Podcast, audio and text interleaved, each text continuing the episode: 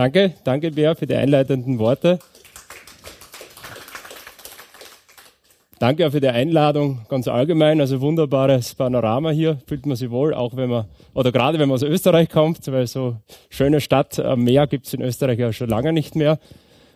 Ähm, ich spreche über die Kappa Unternehmensgruppe. Mein Name ist Stefan Bolzhofer. Äh, uns gibt es seit 1927 und wir sind, der Bär hat schon erzählt, so richtig Old Economy.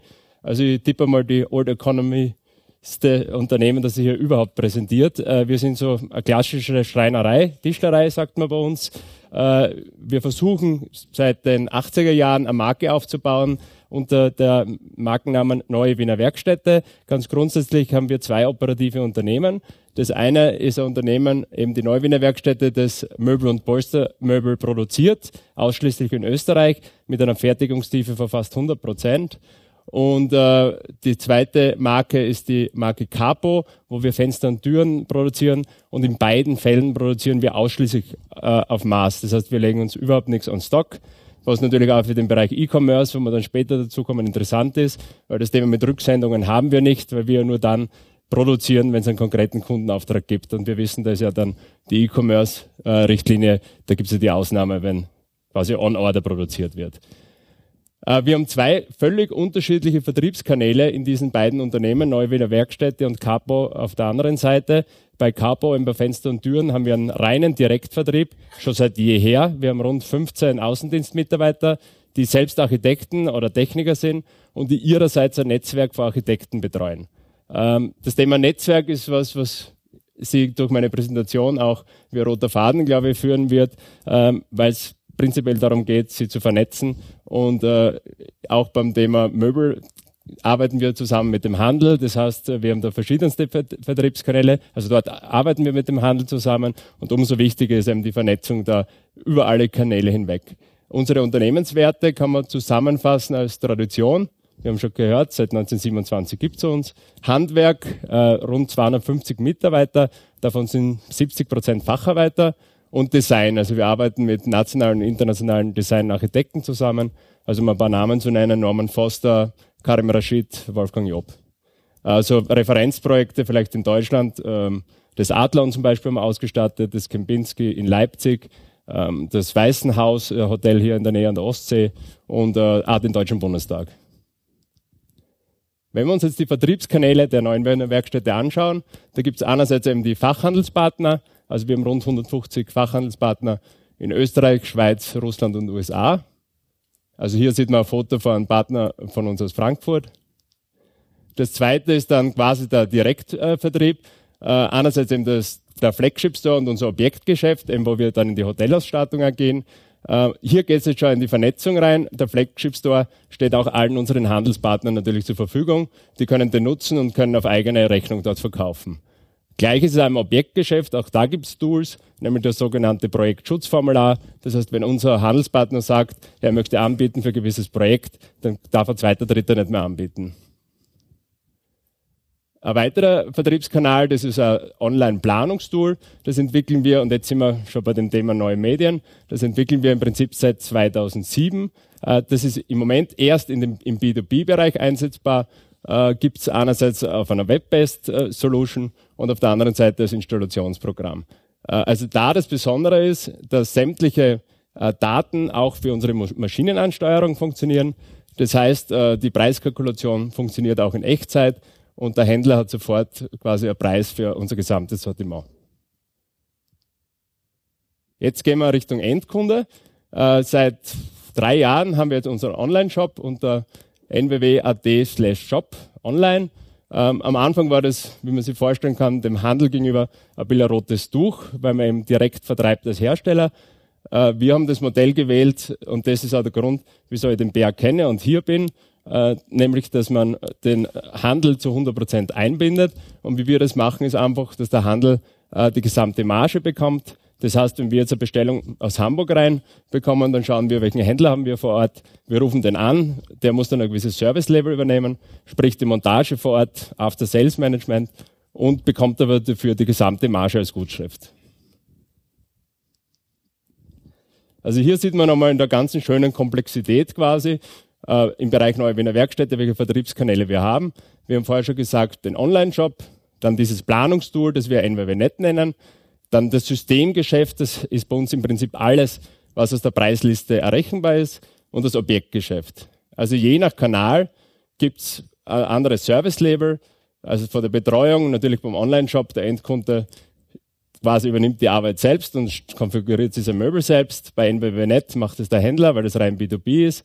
Und im Systemgeschäft wird der Außendienst äh, ist aufgefordert, den Handler zu betreuen. Und im Objektgeschäft gibt es eben unsere Objektabteilung, die Projektleitung. Dann bei den Handelsrabatten ist es so, dass es da verschiedenste Staffelungen gibt. Ähm, also nehmen wir nur zum Beispiel NWWNet her, da haben wir unsere höchsten Handelsmargen, äh, 45% Nettomarge, das heißt 55% Bruttomarge. Wieso so viel Margen in dem Bereich? Weil wir eigentlich sehr viel machen, aus meiner Sicht zu viel. Wir haben eine sehr hohe Komplexität mit unseren Produkten. Ähm, und äh, wir versuchen das über dieses Online-Tool ein bisschen zu steuern, so dass man wenigstens Kleinserien bilden kann bei uns in der Produktion. Das Problem ist, sage ich gleich dazu, bei dieser Matrix, dass sie sehr oft die Handelspartner äh, quasi die Matrix im Kopf insofern für sich vorstellen, dass sie eigentlich aus jedem System das Beste für sich herauspicken. Sprich, sie wollen eine kurze Lieferzeit von einem Online-Shop oder von NWWNet, von so einem Planungstool haben, wo man ein bisschen in die Vorfertigung gehen kann, aber quasi den Top-Betreuungsansatz aus dem Systemgeschäft, die maximale Flexibilität aus dem Objektgeschäft und die besten Preise auch noch, so wie wenn man halt vorfertigen kann. Und das ist halt auch dann eine Frage der Kommunikation, äh, wiederum im Netzwerk, dass man die Erwartungshaltung so hat, wie sie einfach realistisch ist. Vielleicht ein paar Stichworte, so Megatrends, die uns ganz allgemein beschäftigen. Äh, auf der anderen Seite eben die Digitalisierung und Konnektivität. Ich habe schon gesagt, äh, mit den Tools, mit denen wir uns beschäftigen seit dem Jahr 2007, mit dem Konfigurator, der gleichzeitig auch unsere Maschinen ansteuert. Und da ist es auch gedacht, dass in einem zweiten Schritt, wenn wir quasi unseren Online-Shop dann weiter ausrollen, dass dieser Konfigurator für Endkunden verfügbar sein wird. Also alles hat einen enormen technischen Aufwand und dementsprechend ist natürlich auch mit Kosten verbunden. Also um das gleich vorwegzunehmen, äh, der direkte Return on Invest ist von sehr vielen dieser Initiativen noch nicht erkennbar. Wir haben es vorher gehört, man braucht einen langen Atem. Wir als Familienunternehmen sind gewohnt, in Generationen näher zu denken. Und das ist, glaube ich, der Grund, wieso wir von Anfang an dabei waren und auch dabei sein werden.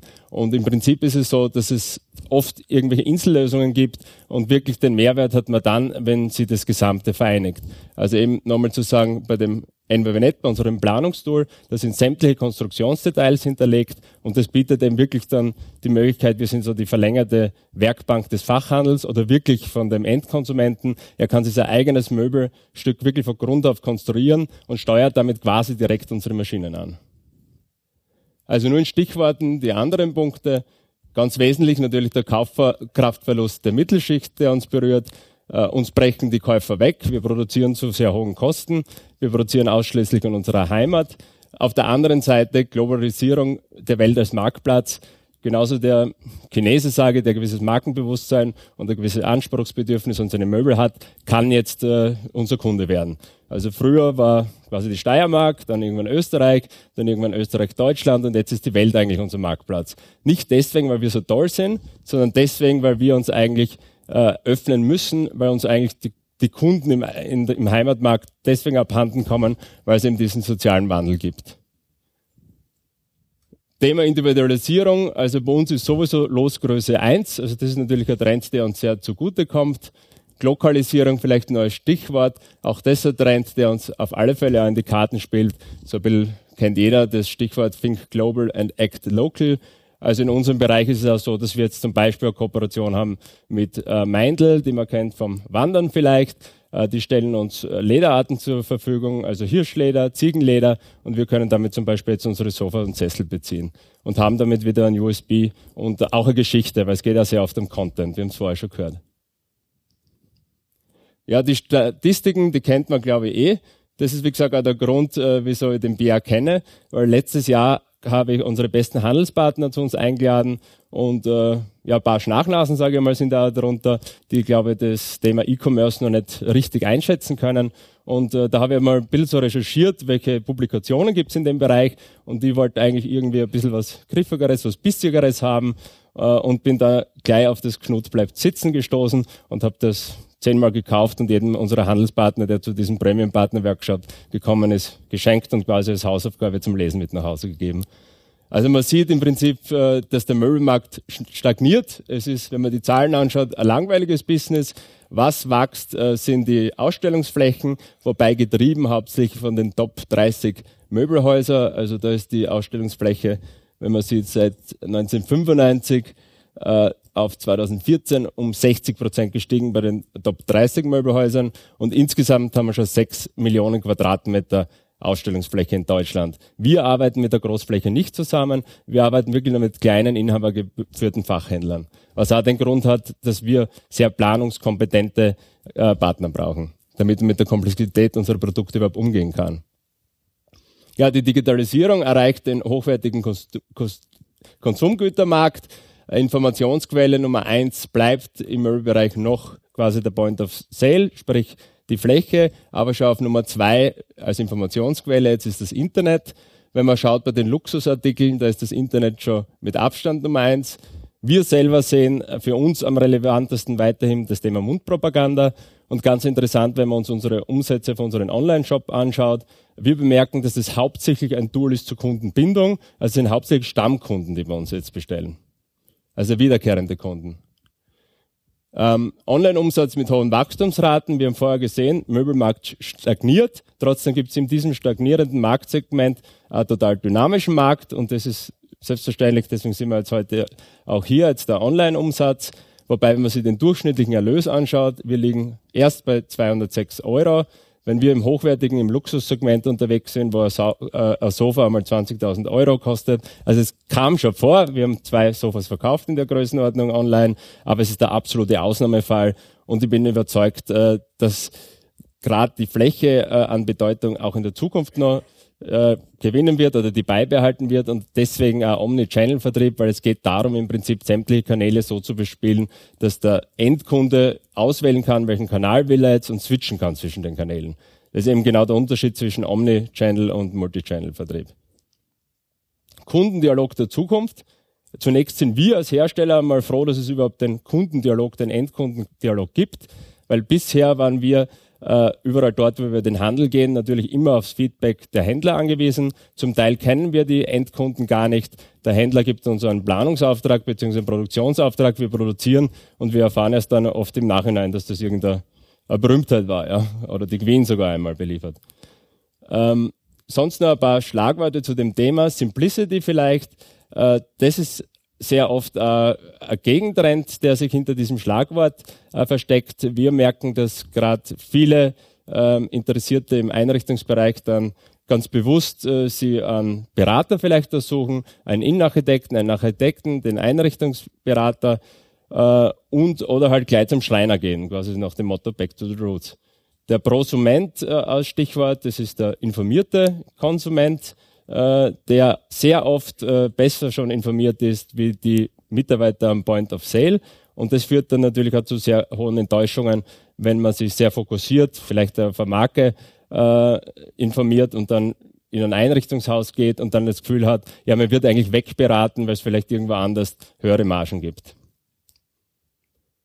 Abschließend zu dem Slide kann man nur sagen, der persönliche Kontakt bleibt wichtig oder gewinnt sogar, wie es hier steht, im Informationsdschungel an Wichtigkeit.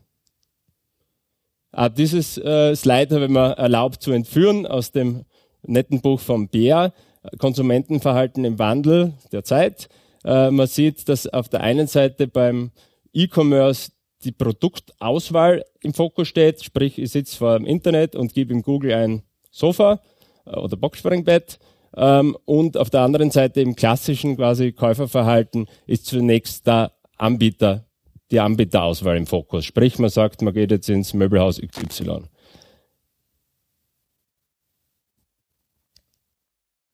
Hier nochmal zusammengefasst, also schön linear, wie es über Jahrzehnte gelaufen ist. Hersteller spricht mit dem Händler, Händler spricht mit dem Endkunde, mit dem Händler und Händler mit dem Hersteller.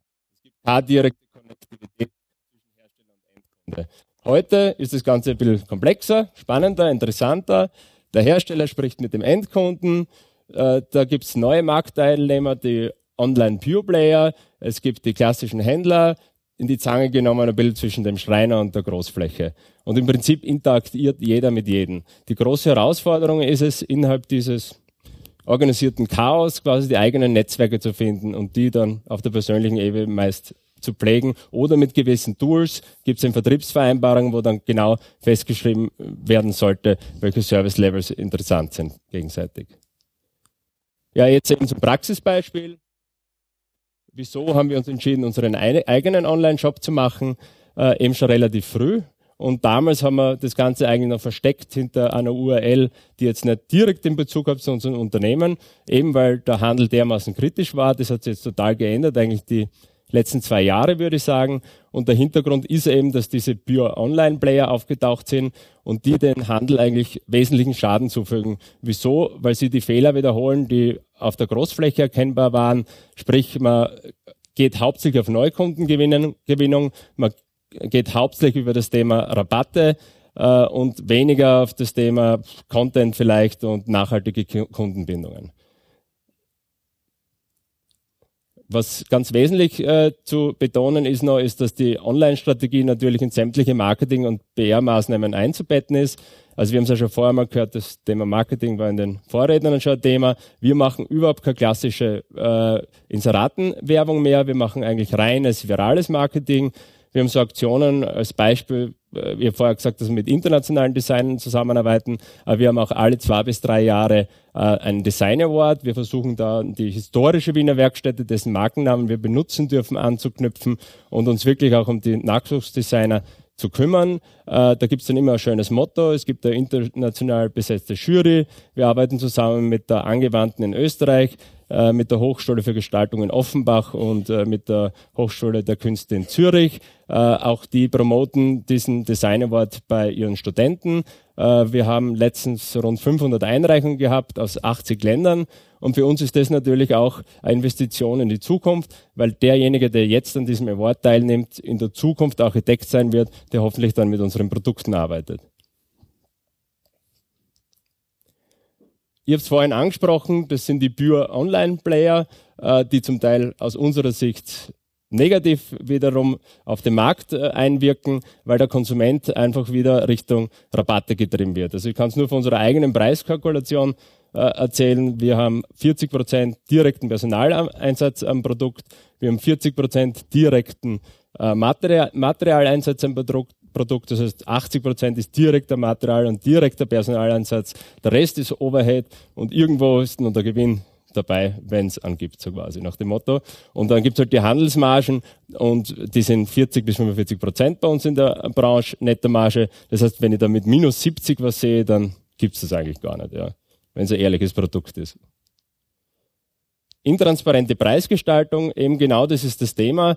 Äh, die Abbildung auch aus dem Buch vom Pierre, auch ganz interessant. Äh, man sieht da die Anzahl der Angebote pro Ausgabe auf einem Werbeflyer. Das heißt, auf einem Werbeflyer aus dem Bereich Möbel sind 198 Angebote drauf.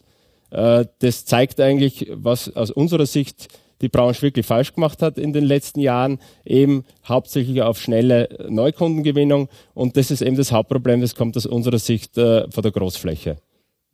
Die ja dementsprechend die Marktmacht natürlich haben, aber im Endeffekt die meisten Umsätze und Gewinne mit irgendwelchen Osteuropa-China-Importen machen und nicht mit irgendwelchen Markenmöbel, die bei uns produziert wurden und zur lokalen Wertschöpfung beitragen. Ja, jetzt, äh, wie schaut bei uns der Online-Shop aus? Wir haben schon darüber gesprochen. Also wir haben den auch kuratiert. Äh, wir haben so Home Stories entwickelt. Äh, hier sehen wir eine Home Story mit unserer Designerin Annette Hinterwirt. Da gibt es dann also Interviews, es gibt ein bisschen Background-Geschichten. Wir erzählen über die Produkte, über die Idee der Designerin dahinter, welche Materialien wurden verarbeitet und ja, Thema Content, Content, Content. Da sieht man die Produktübersicht, steht bei, ganz klein, exklusiv WW, exklusiv deshalb, weil es eben diese Produkte online nur auf unserem eigenen Shop gibt. Und wir glauben eben, dass wir dadurch natürlich die Marke stärken, weil wenn ich neu Wiener Werkstätte eingebe in Google und als erstes kommt minus 70 Prozent und irgendein Online-Biohersteller, dann verunsichert es eben den Konsumenten. Und ich kann nur nochmal betonen, dass minus 70 Prozent, wenn man ehrlich kalkuliert, ist ein unmöglicher Rabatt. NWW Online Shop, äh, da sieht man uns noch einmal quasi mit dem Produkt. In der Produktdarstellung, ja, Schnäppchen habe ich gehört, stimmt. In dem Fall ist es eben die Kooperation mit dem Meindl. Äh, auch hier kann ich nur sagen, also es ist wirklich der Materialeinsatz. Es ist oft tragisch, aber wahr, aber wahr, wenn man äh, regional arbeitet und in ganz geringen Stückzahlen, dann kommen solche Preise raus. Äh, aber wie gesagt, das ist ein echtes Hirschleder da drauf. Und ja, wenn man sich ja Lederhosen kauft, dann zahlt man auch meistens 2000 Euro dafür. Und da ist gleich viel Leder wahrscheinlich drauf wie auf diesem, diesem Sessel. Und sehr oft ist es aber so, dass es, wie gesagt, äh, das Thema Preisgestaltung bei Möbeln dadurch, dass es halt einen Sessel um 20 Euro gibt und einen um 1500 Euro, natürlich sehr oft im Auge des Betrachters liegt. Und man sehr oft aber vielleicht bei dem 20 Euro Sessel weniger Personal- und Materialeinsatz hat wie bei einem 1500 Euro Sessel im Prozent. Im Endeffekt ist es ähnlich wie in der hochwertigen Gastronomie. Jetzt kommen wir schon zu unseren Erfahrungen eben bei der Implementierung dieser Omnichannel-Strategie. Ich habe es vorhin schon gesagt, äh, die Skepsis beim Handel war am Anfang extrem hoch die hat sie jetzt insofern verflüchtigt, weil man eben merkt, dass die große Gefahr nicht die Hersteller sind, die einen eigenen Online-Shop haben und im Idealfall, so wie wir das machen, den Handel zu 100 Prozent mitnehmen, sondern die große Gefahr sind die pure Online-Player, äh, die dann natürlich auch gewisse Marktmacht entwickeln, einfach weil sie Umsätze generieren, aber die halt keine Fläche bezahlen müssen und die dann halt zu oft besseren Konditionen bei den Herstellern vielleicht einkaufen, wie ein kleiner Händler, aber eben Rabatte geben können, weil sie einfach die ganzen Overhead-Kosten nicht haben. Und wir schützen eben die Marke dadurch, dass wir den äh, Marktplatz Internet zu 100% selbst kontrollieren wollen. Die Erkenntnis des Status Quo, ich habe es vorhin schon einmal kurz angesprochen, also die Kosten waren sicher sehr hohe, deswegen auch, weil die Komplexität unseres Produkts einfach wahnsinnig hoch ist. Also ich bin immer ein bisschen neidisch, wenn ich äh, den Vorredner mit den Matratzen höre, wo man dann sagt, okay, es gibt ein sehr eingeschränktes und übersichtliches Produktfeld. Bei uns gibt es im wahrsten Sinne des Wortes Millionen von äh, Variabilitäten und Kombinationsmöglichkeiten. Und dementsprechend komplex ist es auch, äh, das Ganze in einem Online-Shop darzustellen mit, mit einem Produktkonfigurator, der dann die verschiedensten Varianten überhaupt durchspielen kann. Und das muss auch gepflegt werden, logischerweise. Und das nächste ist, dass beim Konsumenten sehr oft auch gar nicht mehr das Wissen vorhanden ist, äh, welche Individualisierungsmöglichkeiten dass es überhaupt beim Möbel gibt. Dass ich mir die Holzart, die Oberfläche aussuchen kann, die Maße sowieso aussuchen kann, äh, you name it. Äh, der Mehrwert für uns, wie gesagt, ihr habt das auch schon vorhin gesagt, die Umsätze sind überschaubar. Ähm, keine Frage, aber es ist so, dass die Sekundäreffekte aus unserer Sicht sehr gewaltig sind äh, nämlich das Thema Preistransparenz können wir so wesentlich besser äh, transportieren. Bisher, zu unserer Erfahrung als Hersteller, hat der Möbelhandel als solches den Markt sehr intransparent gehalten. Äh, die Hersteller haben auf den eigenen Webseiten keine Preise publiziert. Das hat auch einen Grund, und zwar den Grund, dass die meisten international tätig sind und die haben dann eine Preisliste für Russland, eine für Asien, eine für den Heimatmarkt und wenn quasi dann der russische Händler sehen würde, aha, so viel ist der Endkundenpreis oder der Händlerpreis in Deutschland, dann wird es da Zores geben. Wir haben auch hier äh, ehrliche Preisgestaltung. Für uns gibt es quasi für alle unsere Handelspartner immer nur die Abwerkpreise. Und äh, deswegen haben wir ein großes Interesse, unsere VK-Preise im Internet für den Endkunden äh, dementsprechend transparent zu kommunizieren. Ja, eine starke Marke, kann es nicht oft genug betonen, muss den Vertriebskanal im Internet selbst kontrollieren. Kurz habe ich es vorher schon angesprochen, unsere Marketing- und PR-Maßnahmen. Also auch da herrscht Handarbeit vor. Wir haben im Moment, glaube ich, nicht einmal eine Werbeagentur. Wir bringen zum Beispiel, das dürfte da ein Giveaway sein, einmal im Jahr so ein Magazin heraus, das nennen wir NWW Design Magazin, wo wir so Architektenporträts äh, äh, quasi präsentieren, wo wir unsere Projekte des Jahres präsentieren, wo wir eben jetzt die Zusammenarbeit mit Meindl äh, präsentieren. Äh, auf der anderen Seite gibt es natürlich die, den, den, äh, unsere Websites, den Online-Shop, es gibt die Plattform für den Design Award äh, und wir nehmen auch immer wieder an viralen Marketingmaßnahmen teil, wie hier Collective Furniture. Das war eine Initiative von jungen österreichischen Designern. Die haben ein Crowd-Design entwickelt. Das heißt, man ist hergegangen, man hat gesagt, man macht ein Möbelstück und der restliche Input kommt von der Crowd. Äh, welches Möbelstück, wie soll das dann ausschauen, welche Funktionen. Also es war alles offen. Es war ein korrigierter Prozess eben von diesen Nachwuchsdesignern, aber im Prinzip hat alles die Öffentlichkeit, die einerseits über Internet eingebunden war und andererseits gab es vier Work Workshops. Äh, und ja, wer das gerne dann googeln mag, es gibt da ein nettes Video drüber. Es, ist, es wurde im Endeffekt ein, ein Schreibtisch, aber kein klassischer Schreibtisch, sondern einer, der wahnsinnig modular funktioniert, der so wohl als, sage ich mal, Hovelbank, in, als Werkstatt funktionieren kann, also als Essensplatz funktionieren kann, also als Schreibtisch funktionieren kann, wo ich die Platten drehen kann. Also ganz ein interessantes Produkt, äh, das jetzt auch schon bei Hornbach steht, oder in der Werbeagentur bei Hornbach, sagen wir so, die haben das dann gleich 50 Mal gekauft, weil die das dermaßen innovativ gesehen haben ja, auch sonst, wie gesagt, äh, gläserne Fabrik, nur als Beispiel, das gehört bei uns genauso dazu, dass wir unsere Kunden einfach äh, immer wieder zu uns auf die, in die Produktion einlädt äh, und dementsprechend da unsere handwerklichen Fähigkeiten vor Ort präsentiert. Kommen schon zum Abschluss. Lade jeden ein, einen Blick auf unsere Website, auf den Shop zu werfen und bin natürlich auch immer für Feedback und Anregungen sehr dankbar. Danke.